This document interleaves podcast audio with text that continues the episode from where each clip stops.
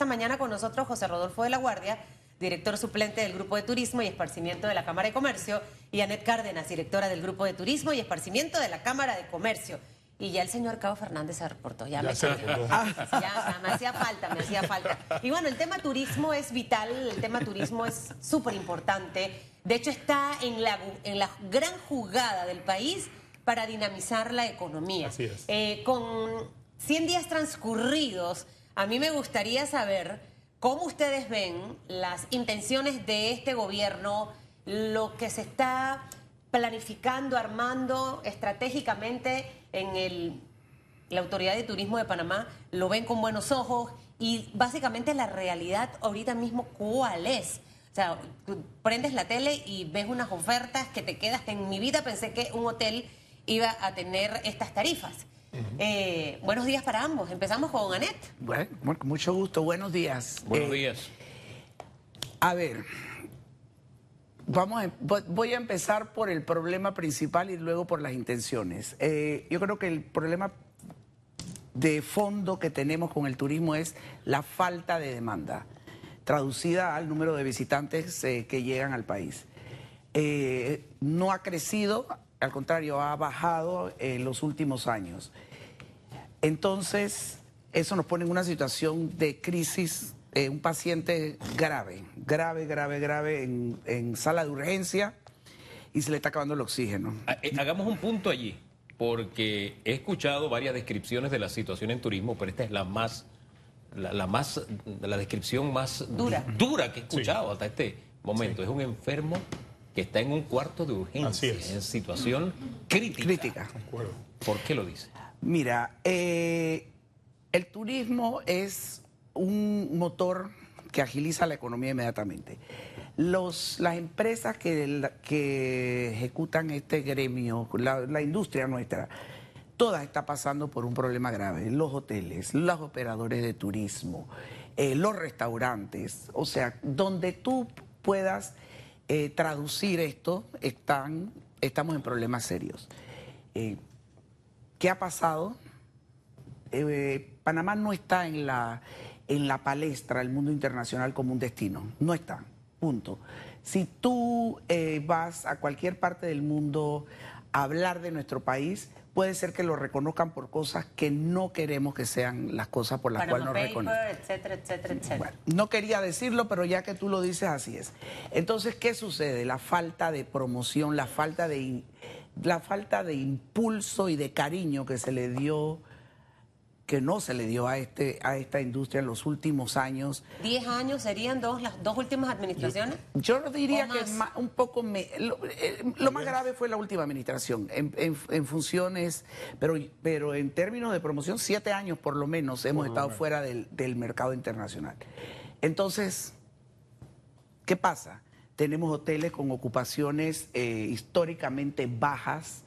Eh, tenemos operadores de turismo, que, de lo cual José lo te podrá comentar muchísimo también, eh, que han tenido que prácticamente reducir sus negocios a la mitad.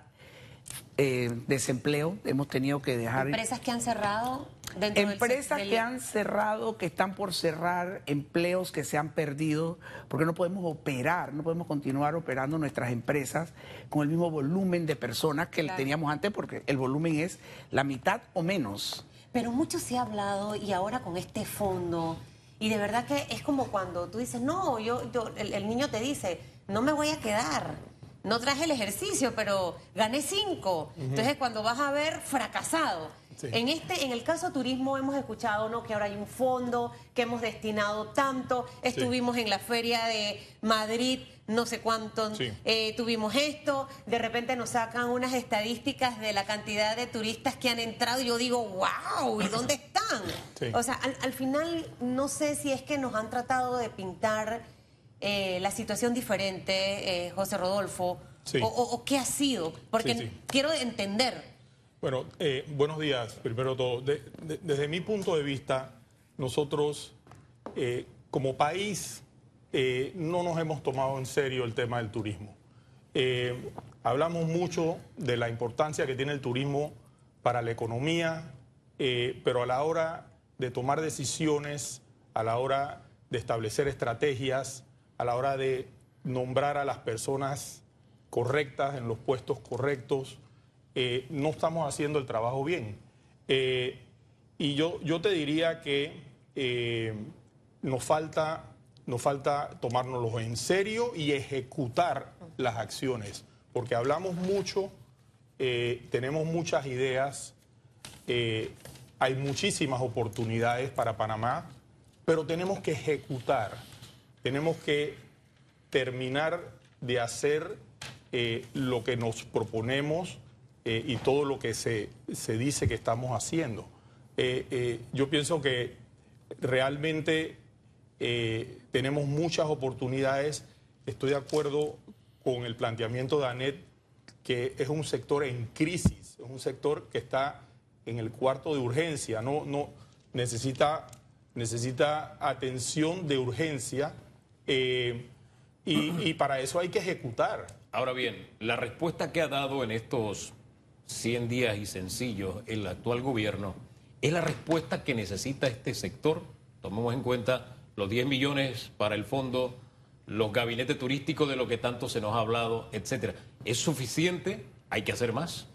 Yo, te diría que en estos 100 días eh, se ha establecido una estructura eh, que nos va a permitir eh, desarrollar las estrategias que tenemos que desarrollar.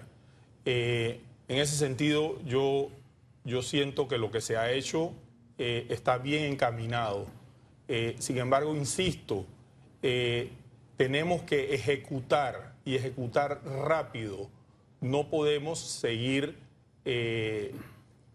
hablando mucho del tema sin, sin, hacer lo que hay que hacer. O sea, los destinos turísticos son como un producto y compiten contra otros destinos. Y nosotros tenemos destinos en la región que se toman esto en serio, que hacen estrategias a largo plazo. para los turistas. No necesariamente más atractivos, pero se venden mejor, se promocionan mejor, eh, tienen estrategias a largo plazo, le dan continuidad a, a sus estrategias. Eh, así que esto es una competencia feroz. Nosotros no somos consistentes en muchas cosas y en la vida el éxito está basado en ser consistente todos los días, nunca agotarse. a mí la gente que habla mucho, yo la voy identificando rápido porque bla, bla, bla, bla, bla, bla, bla, y digo, ajá. Y sigue bla, bla, bla, bla, bla, bla, bla, ajá.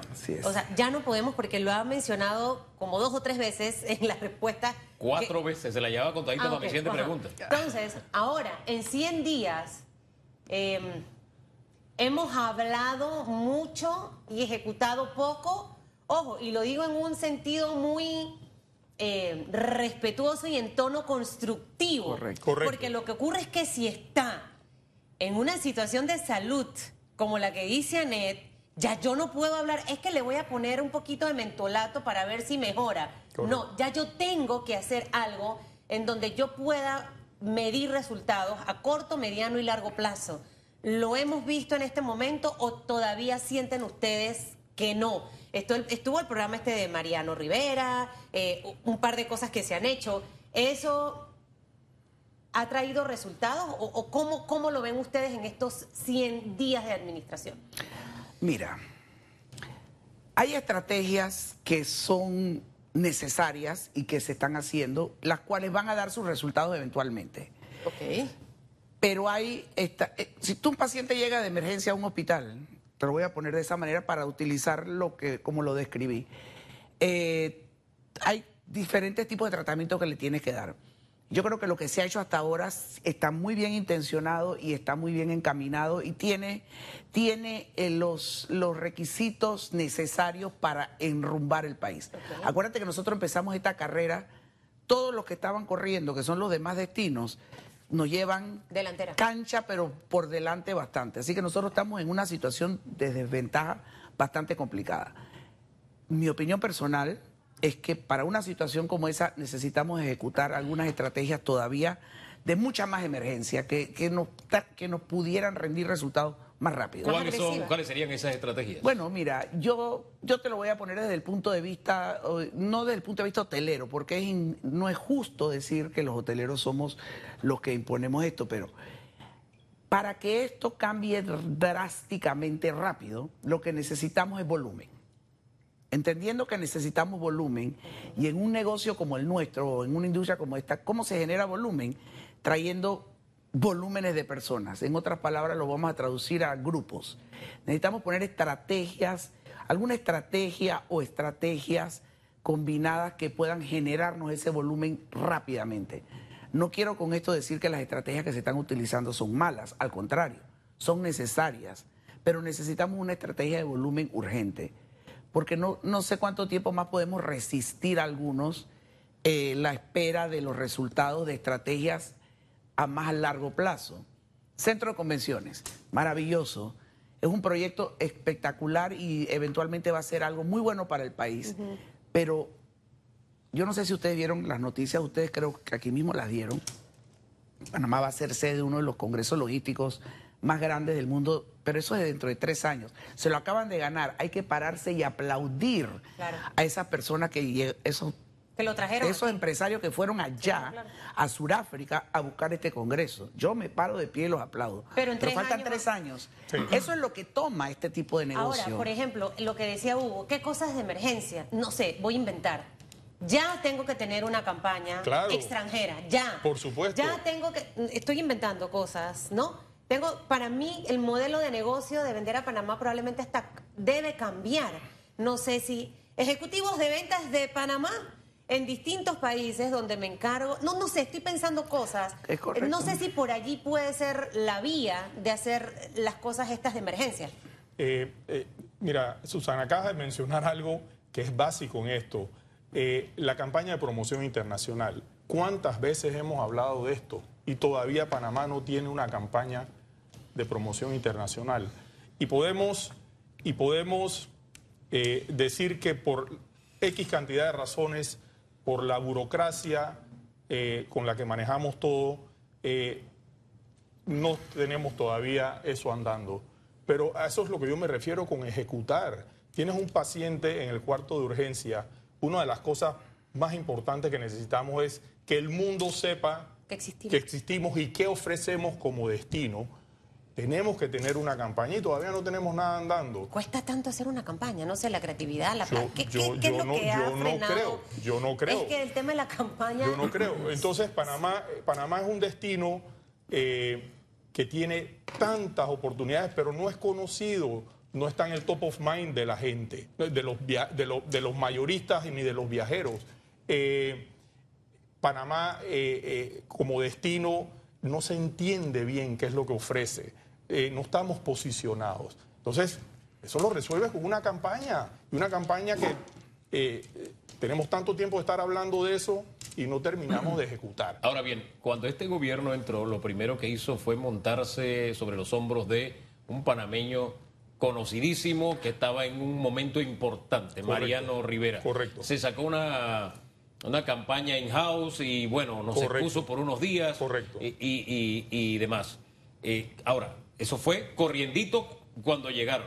Sabemos el desbarajuste en que se ha encontrado el país, no solamente en el sector turismo.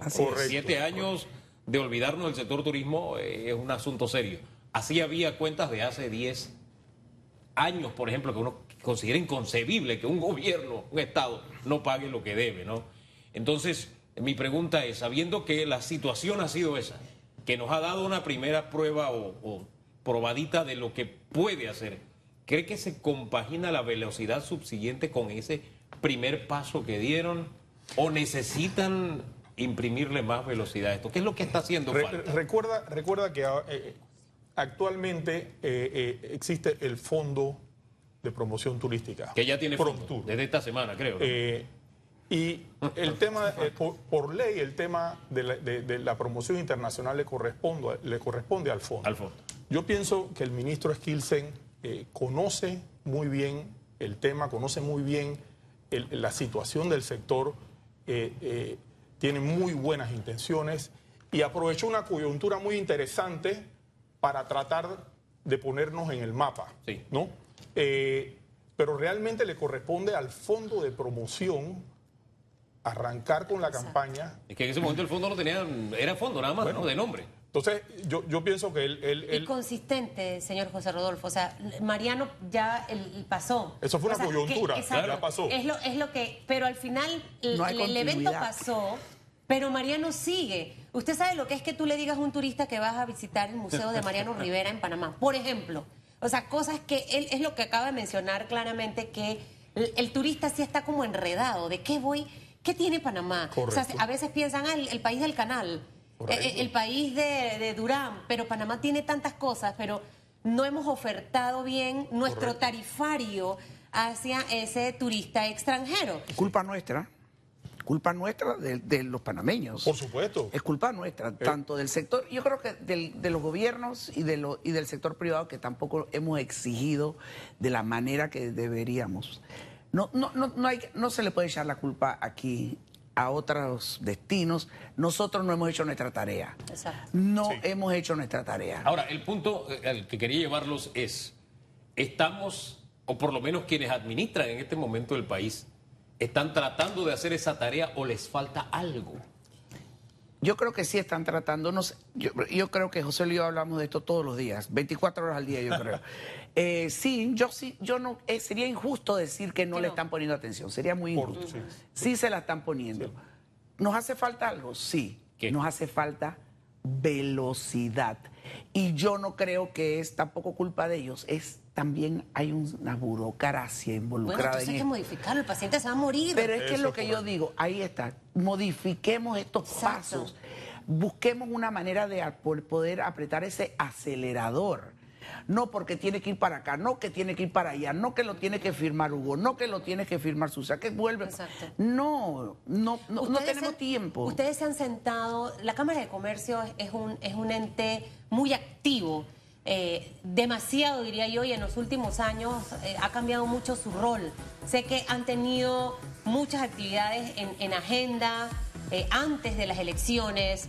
Hay propuestas, se las han entregado. eh, ¿Cómo Sí. está ese vínculo entre gobierno, Sí. Cámara de Comercio para el tema turismo? Sí. ¿Se van a reunir? ¿Participan de los Sí. gabinetes? No- no- nos dan esa respuesta después de la pausa, ¿le parece? Y después ¿Cómo que... Ah, ellos se quedan. Sí. Ah, ah, sí. Ah, bueno, déjeme la respuesta rápida. Usted se queda con la. Es que este tema nos encanta tanto. La Yo pensé la que era Cámara- aprobada completa. Adelante. la, la Cámara eh, de Comercio le ha dado una importancia muy alta al tema del turismo porque eh, para, nuestro, eh, para nuestro esfuerzo de agenda país, eh, uno de los pilares fundamentales fue el tema de reactivación económica. Y estamos muy claros que el eje de turismo es una de las principales eh, eh, eh, herramientas que tenemos para reactivar la economía rápidamente. Así que le estamos dando mucha importancia. Tenemos una excelente comunicación con el ministro Skilsen. Eh, en general, yo pienso que eh, este gobierno eh, se ha acercado muchísimo a la empresa privada y tenemos contacto, yo diría que con, todos los ministros y con el ministro de Turismo tenemos excelente relación. En ese sentido, no hay queja y, y- y creo que estamos coordinando muy bien. Eh, yo diría que es nuevamente un tema de, de- de velocidad, como dice Anet, y de ejecución. Velocidad más ejecución.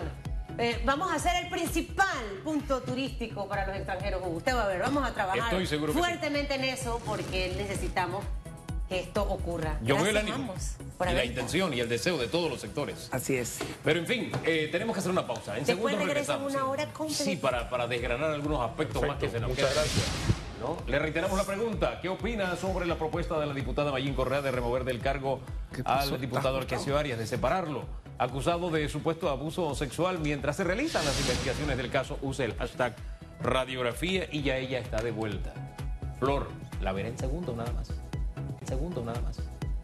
Otros temas, uno que tocó Flor en las glosas precisamente, tiene que ver con el diputado Arquesio Arias. ¿Usted qué opina sobre la propuesta de la diputada Mayín Correa de remover del cargo al diputado Arias, acusado de supuesto abuso sexual? Mientras, eh, o sea, esta acción, mientras se realizan las investigaciones del caso. Use el hashtag radiografía como cada mañana. Vamos a otros asuntos ahora a las 8 9 minutos. Gloria Young nos acompaña, dirigente panameñista, candidata a la Secretaría General del partido. Buen día, bienvenida. Buen día, Hugo, gracias. ¿Cómo estamos?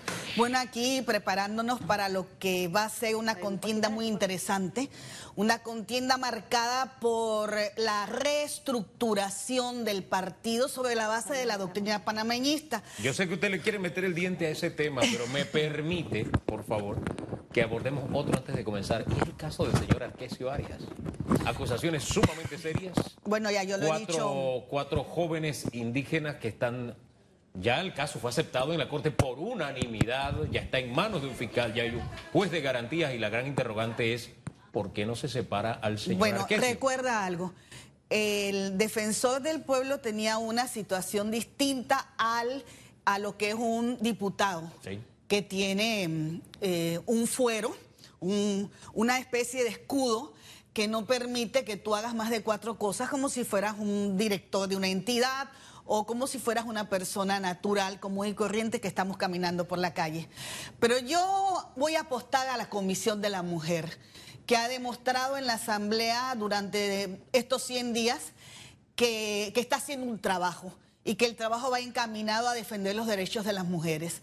Así que yo estoy, voy a confiar en que en estos próximos días la comisión se va a proclamar y va a decir algo al respecto. Oiga, ¿en qué fundamenta su confianza? Ya en la Corte fue aceptado el 20, se nombraron los dignatarios, la investigación están dando 20 de septiembre. Mire por dónde vamos de octubre y esa comisión no ha hecho nada. Bueno, te voy a decir una cosa. Recuerda la crítica que hay. Mira lo que pasó con, en relación al defensor del pueblo. Ajá. Si la comisión avanza sobre ciertos temas, mm, recoge denuncias para enviarlos a, la- a las instancias legales donde hay que enviarlos, hay una crítica. Si deja que la justicia camine por el lado donde supuestamente debe caminar, hay otra crítica. O sea, eh, vamos a ver qué pasa en la corte. Yo sé que en la corte las cosas siempre son lentas, Hugo, siempre son lentas, pero es importante darle paso a ello y que la Comisión de la Mujer eh, diga algo frente al tema del, del honorable Arquesio. Mira, por lo menos una mujer, por lo menos ya una mujer dijo algo, Mayín Correa, y dice Claro. que el código de ética, ahí está el fundamento para que él sea separado mientras se investiga. Aquí no estamos, hablando de, de- de- de culpabilidad o de inocencia, sino por el buen desarrollo de la investigación. La comisión de gobierno debe reunirse, la comisión de la mujer debe emitir una opinión al respecto. Yo pienso que hay que darle paso a ello. Y yo quiero aprovechar que hoy es un día especial, Hugo, porque a veces los libros de historia eh, invisibilizan lo que, lo que es nuestros antecedentes, lo que, lo que pasó en el país para ser nosotros lo que hoy somos. Y un día como hoy pasaron algunas cosas en el país, hace 51 años. Eh, nosotros estábamos chicos en ese tiempo, pero existíamos. Éramos seres humanos en esta sociedad panameña. Y recuerda que después de 11 días de gobierno democrático, electo por el pueblo, hubo un golpe militar al doctor Arnulfo Arias. Y ese golpe vino acompañado de otras cosas. A veces la gente se queda pensando, pero ¿cómo es posible a los 11 días? Pero es que usted sabe que las características del gobierno de Arnulfo Arias eran que al primer día de gobierno él hacía cambios, proponía leyes, hacía muchas cosas. Y entre las primeras cosas que hizo en esos 11 días fue hacer la reestructuración de lo que entonces era la Guardia Nacional, que estaba muy, eh, primero por clanes familiares y después por un, nuevo grupo, que eran los que venían de las academias militares de, de Latinoamérica, un nuevo grupo que estaba tomando un poder de una manera eh, muy extraña para la época. Y esos cambios tan drásticos que él hizo en los primeros días ocasionó lo que es el golpe de Estado. Pero ese golpe de Estado no vino solo.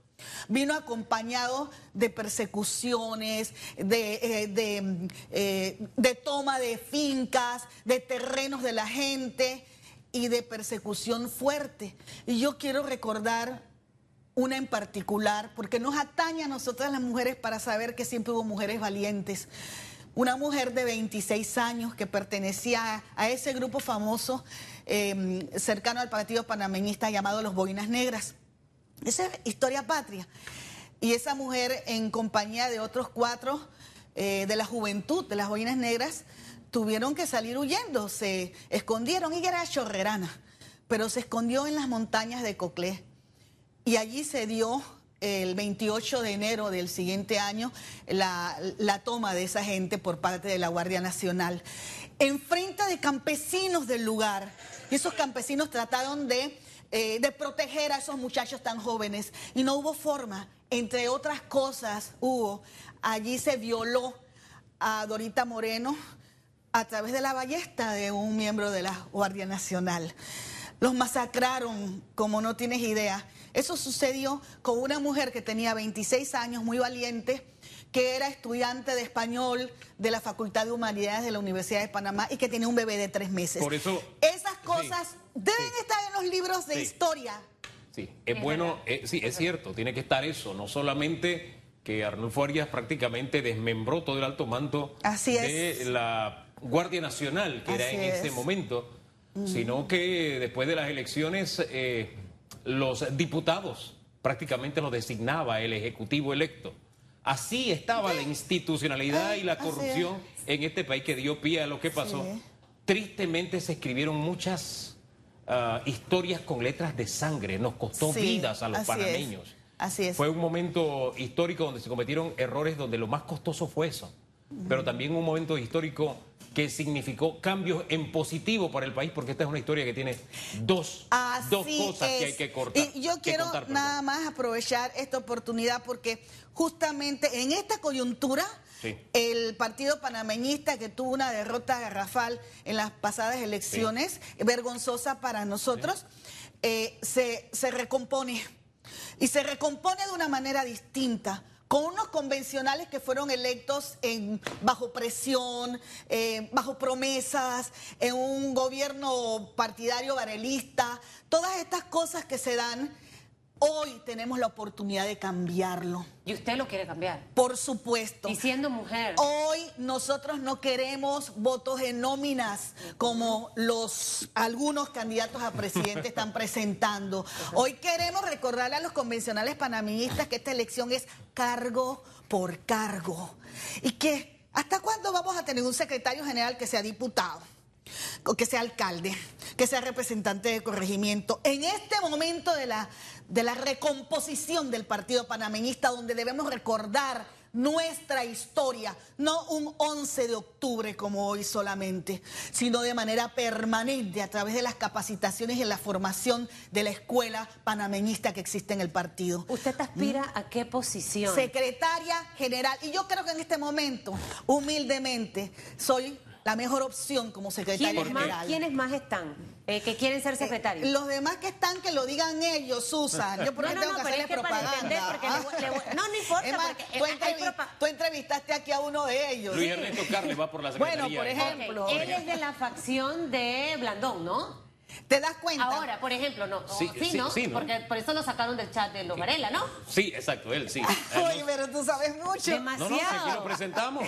Así están las cosas en el partido. Pero- A mí me sacaron de otro chat en Pero- estos ah, días. ¿sí?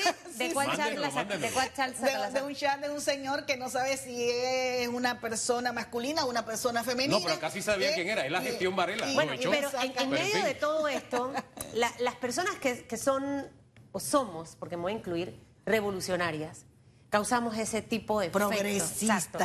Porque al final eh, tenemos nuestro propio criterio, nuestra identidad, sabemos lo que queremos, lo que es bueno y lo que es malo.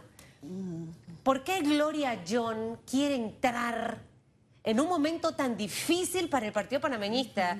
¿Por qué? Porque usted lo dijo bien, perdieron de una manera desastrosa. Eh, creo que, era como lo que se veía venir.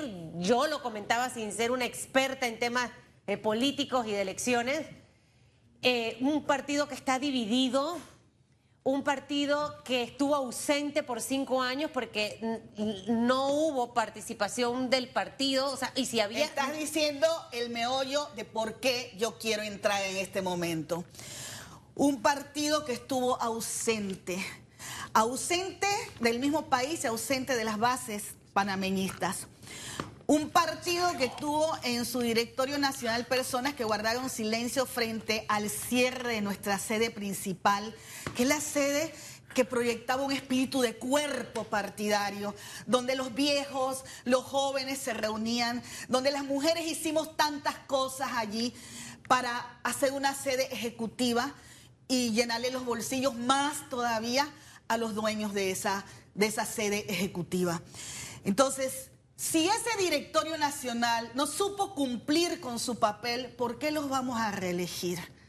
¿Por qué vamos a confiar nuevamente en varios de ellos para que dirijan el partido en esta coyuntura tan especial donde hay que recoger lo que es la doctrina del panameñismo y que cada uno de nosotros sienta dentro por qué somos panameñistas y por qué queremos ser la alternativa nuevamente en el 2024 de una manera distinta, sin la misma gente que se repita. ¿Por qué voy a elegir un secretario general que guardó silencio en el directorio nacional durante estos años? ¿Por qué voy a hacer eso? Por eso Gloria Young quiere ser la secretaria general del Partido Panameñista. Disculpe, mientras él guardaba silencio y los demás guardaban silencio y había una opinión pública que se pronunciaba, Gloria Young guardaba silencio. Gloria? Young no guardaba silencio y Gloria ¿O Young estaba ejerciendo sus funciones diplomáticas Ajá. donde hubo, de, y en la Cancillería lo puede decir, la de hoy y la de ayer, Ajá. hubo un antes y un después en la política diplomática con Gloria Young en ese cuerpo diplomático. Nunca antes se habían diseñado y desarrollado tantas acciones y proyectos de cooperación sur-sur y triangular. No solo en el ámbito cultural, eh, desde la perspectiva de género, sino en el ámbito comercial, en el ámbito económico, en el ámbito financiero. Nunca antes en la sede de las Naciones Unidas en Viena, donde yo fui eh, representante de mi país, en cinco organismos de esas Naciones Unidas se habían realizado las acciones masivas para visibilizar el trabajo de la mujer a nivel mundial y el trabajo de la mujer panameña. Nunca antes, allí en esa sede, el secretario eh, decía, nunca se había hecho esto. ¿Y esto quién lo hizo? La embajadora Gloria Young de Panamá. O sea, Gloria Young hizo su trabajo con creces, lo normal, lo que cualquier representante diplomático del país debe hacer, pero que no hacen. Y dígame una cosa, en ese momento, ojo, porque sí recuerdo que la trajimos aquí eh, eh, varias ocasiones, eh, participó con nosotros en radiografía. eh, usted también señalaba las cosas que no le gustaba de la Así es. administración varelista. Tú eres Sí. testigo. Sí. Tú eres testigo que yo nunca guardé silencio y que además eh, en, el, en el final de mi secretaría ejecutiva de, la, de educación del partido me preocupaba por, por trabajar en la formación de mis copartidarios. Yo estaba en otros países y yo enviaba planes de capacitación y de educación a los que las mujeres teníamos derecho en el partido y la plata no estaba. Y la plata que debía manejar Pero la Secretaría de la Mujer desaparecía.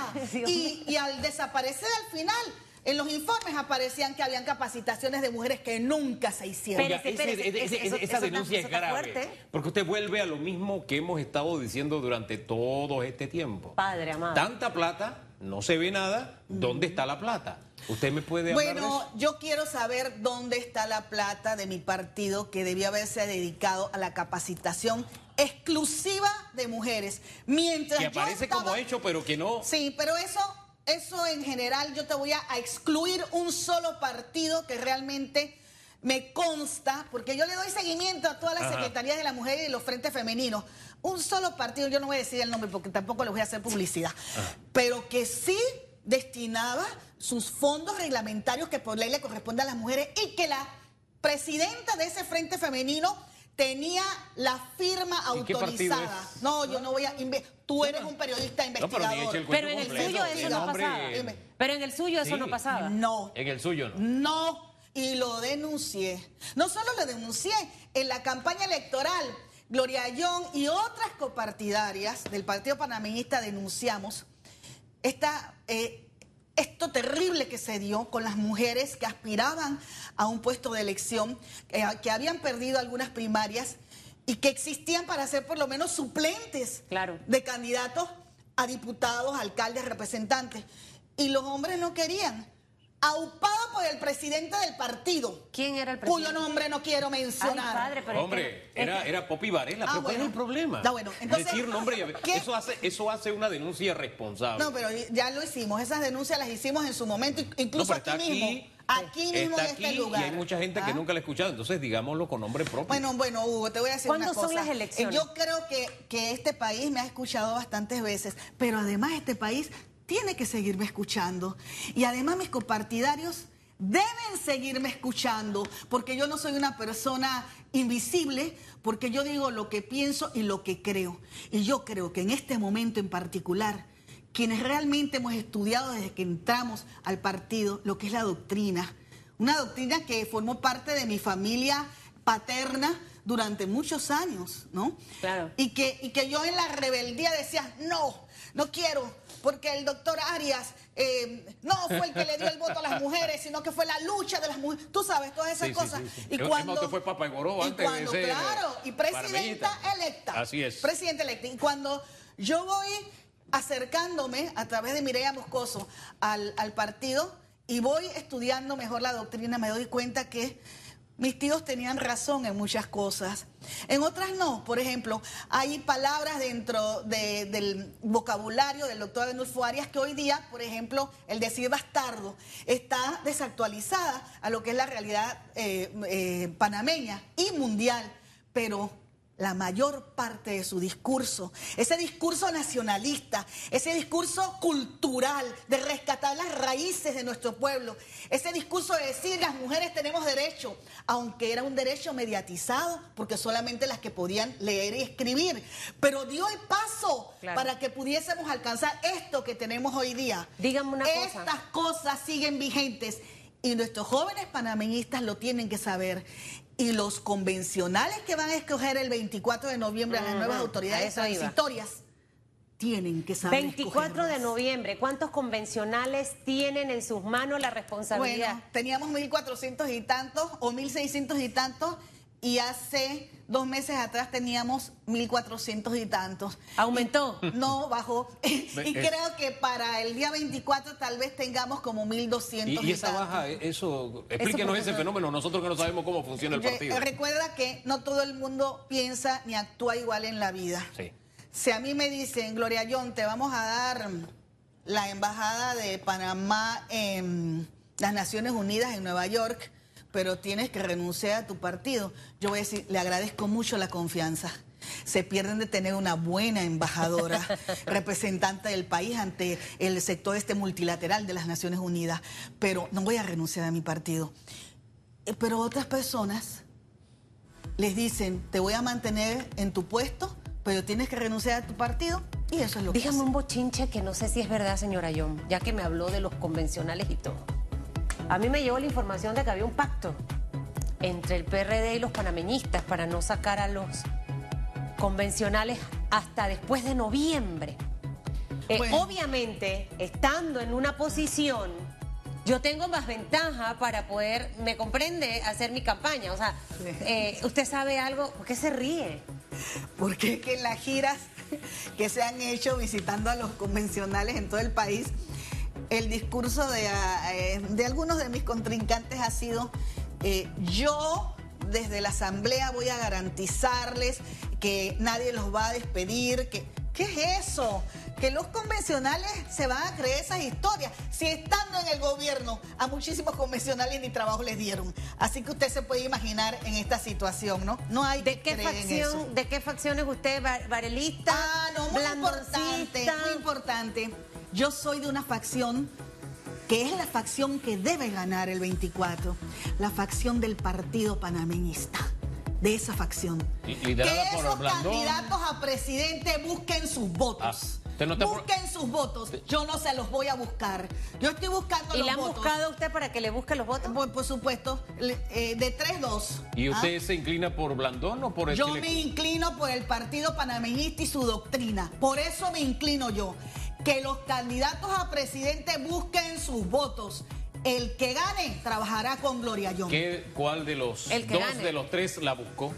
Dice que dos de tres. ¿Cuál no, lo bus- cuál no la buscó? No voy a decir. Ah. ¿Quién no la Ay, buscó, pues? No voy a decirte. ¿Quiénes son, ¿Quiénes son los tres? ¿Blandón?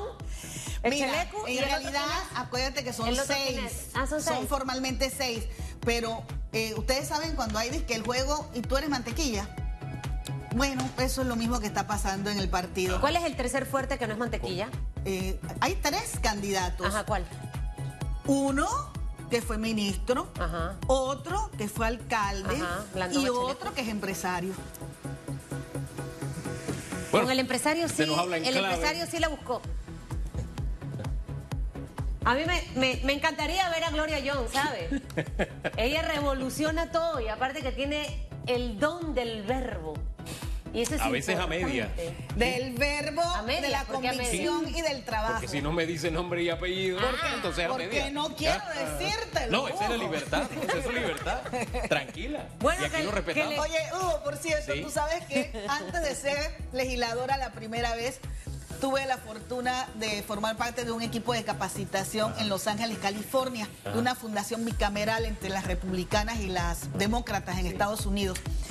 Y en dos semanas, en el desayuno capacitación, en el coffee break capacitación, en el, en el almuerzo y en la cena y en todos los coffees, capacitación. Dos semanas intensas. Y los que nos capacitaron en proyección de imagen y todo eso decían, y los periodistas les van a preguntar y ustedes siempre contesten lo que ustedes quieren enviar como mensaje. No tienen que responder necesariamente lo que el periodista quiere que usted responda. Y yo eso lo aprendí, Hugo. ¿Ah? Y es lo mismo que yo enseño, no se preocupe. No le enseñaron nada nuevo. Gracias, Gloria Young, por haber estado el día de hoy aquí. Bueno, y, y de verdad que la parte inicial me la perdí porque fui al baño, me demoré porque no me llevé el carnet. No Hoy es viernes. Viernes de terror Óigame, en el, pasillo de los acordé. baños. Sí, sí. Yo, yo, yo dije, no, Pero le fue bien. A mí me fue bien, bien, sí, levemente. Mire, Leve- me, me gusta la parte de la historia. Insisto, esta que no me la conocía y que me encanta escuchar, todas estas historias de mi país son las cosas que tienen que estar en nuestros libros de ciencias sociales, de verdad. Así. Algo del Ministerio de Educación hay que buscar por ahí un proyecto. Gracias, ex legisladora, eh, ex diplomática, Bienvenida siempre. futura secretaria general del Partido Panameñista. Son las 8.31. Usted sabe, yo tengo boca santa, ¿no? 8.31 minutos. Sí, ver qué señor. Usted póngase serio. Le- Vamos eh, a ver qué pasa. La historia la escriben ellos y con votos. El ¿Hay Partido redes no? Sí, vamos a redes. Rapidito, ahí está. Redes sociales.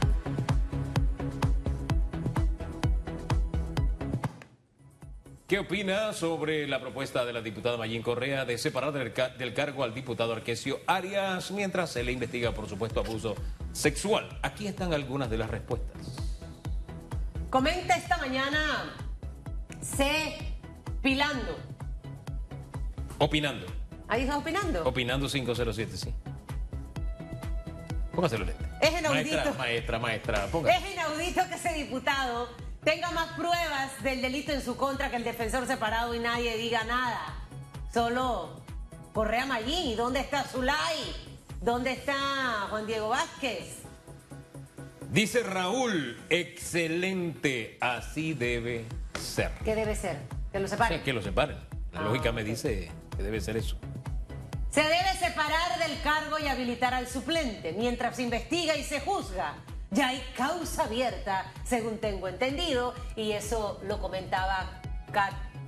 Cat. Así es. En tanto, JCI Casa dice, felicitamos a los diputados que cuando algo no es correcto, actúen y no se hagan de la vista gorda. En esta ocasión felicitamos a la señora diputada Mayín Correa de solicitar lo correcto a hacerse. Esperamos a que esta solicitud obtenga lo solicitado hasta que se aclare esto. Gracias, Icasa. ¿Qué? Wendy Sabrina, yo vi el inicio de las investigaciones periodísticas en donde dijeron esto tiene esto tiene ver, bueno, asumo que falta el qué, tiene que ver con las autoridades comarcales, también una investigación aparte a la que se haga por la separación de su cargo de diputado, o sea, el caso, la separación sí debe ocurrir, claro que debe ocurrir una investigación y pienso que sí se debe separar. Eso lo está diciendo Susan. Bueno, se está Ya desarrollando- quién- Escúchame, Hugo, Sí. por eso bailaba aquí. Sí. Usted sabe que Ah. este teléfono, por eso yo lo cuido. Ajá. Aquí hay 6.000 contactos en mi Ajá. celular. Sí la buscó el Chaleco y sí la buscó Blandón. Ah, fueron los dos que la buscaron. Bien. El que no la buscó fue Catán. Ah. ¿Quién es Catán? El empresario. Ah, él es el Oiga, empresario. Ah, ya, entonces, aquí alguien me pone, espérese, espérese, bueno, con, con salsa. Oye, pero qué cosa. El cinismo es el peor de los pecados. Un, un panameñista hasta el hueso. Ajá. ¿Cómo votar por los que casi destruyeron? Échale cuento y sus 40 ladrones al partido. Y del cual muchos fuimos víctimas. Me, Bueno. me- me encu- me encantó la frase. Échale cuento y sus 40 ladrones. ¡Ay, padre! Eh, el país fue víctima. Esto está y serio. sigue siendo víctima. Que le vaya bien. Se, se- se va de viaje, pero por allá hace política, ¿no? Campaña. Oye, virtual, Oiga, quiero ser. virtual, Oiga, quiero ser. virtual.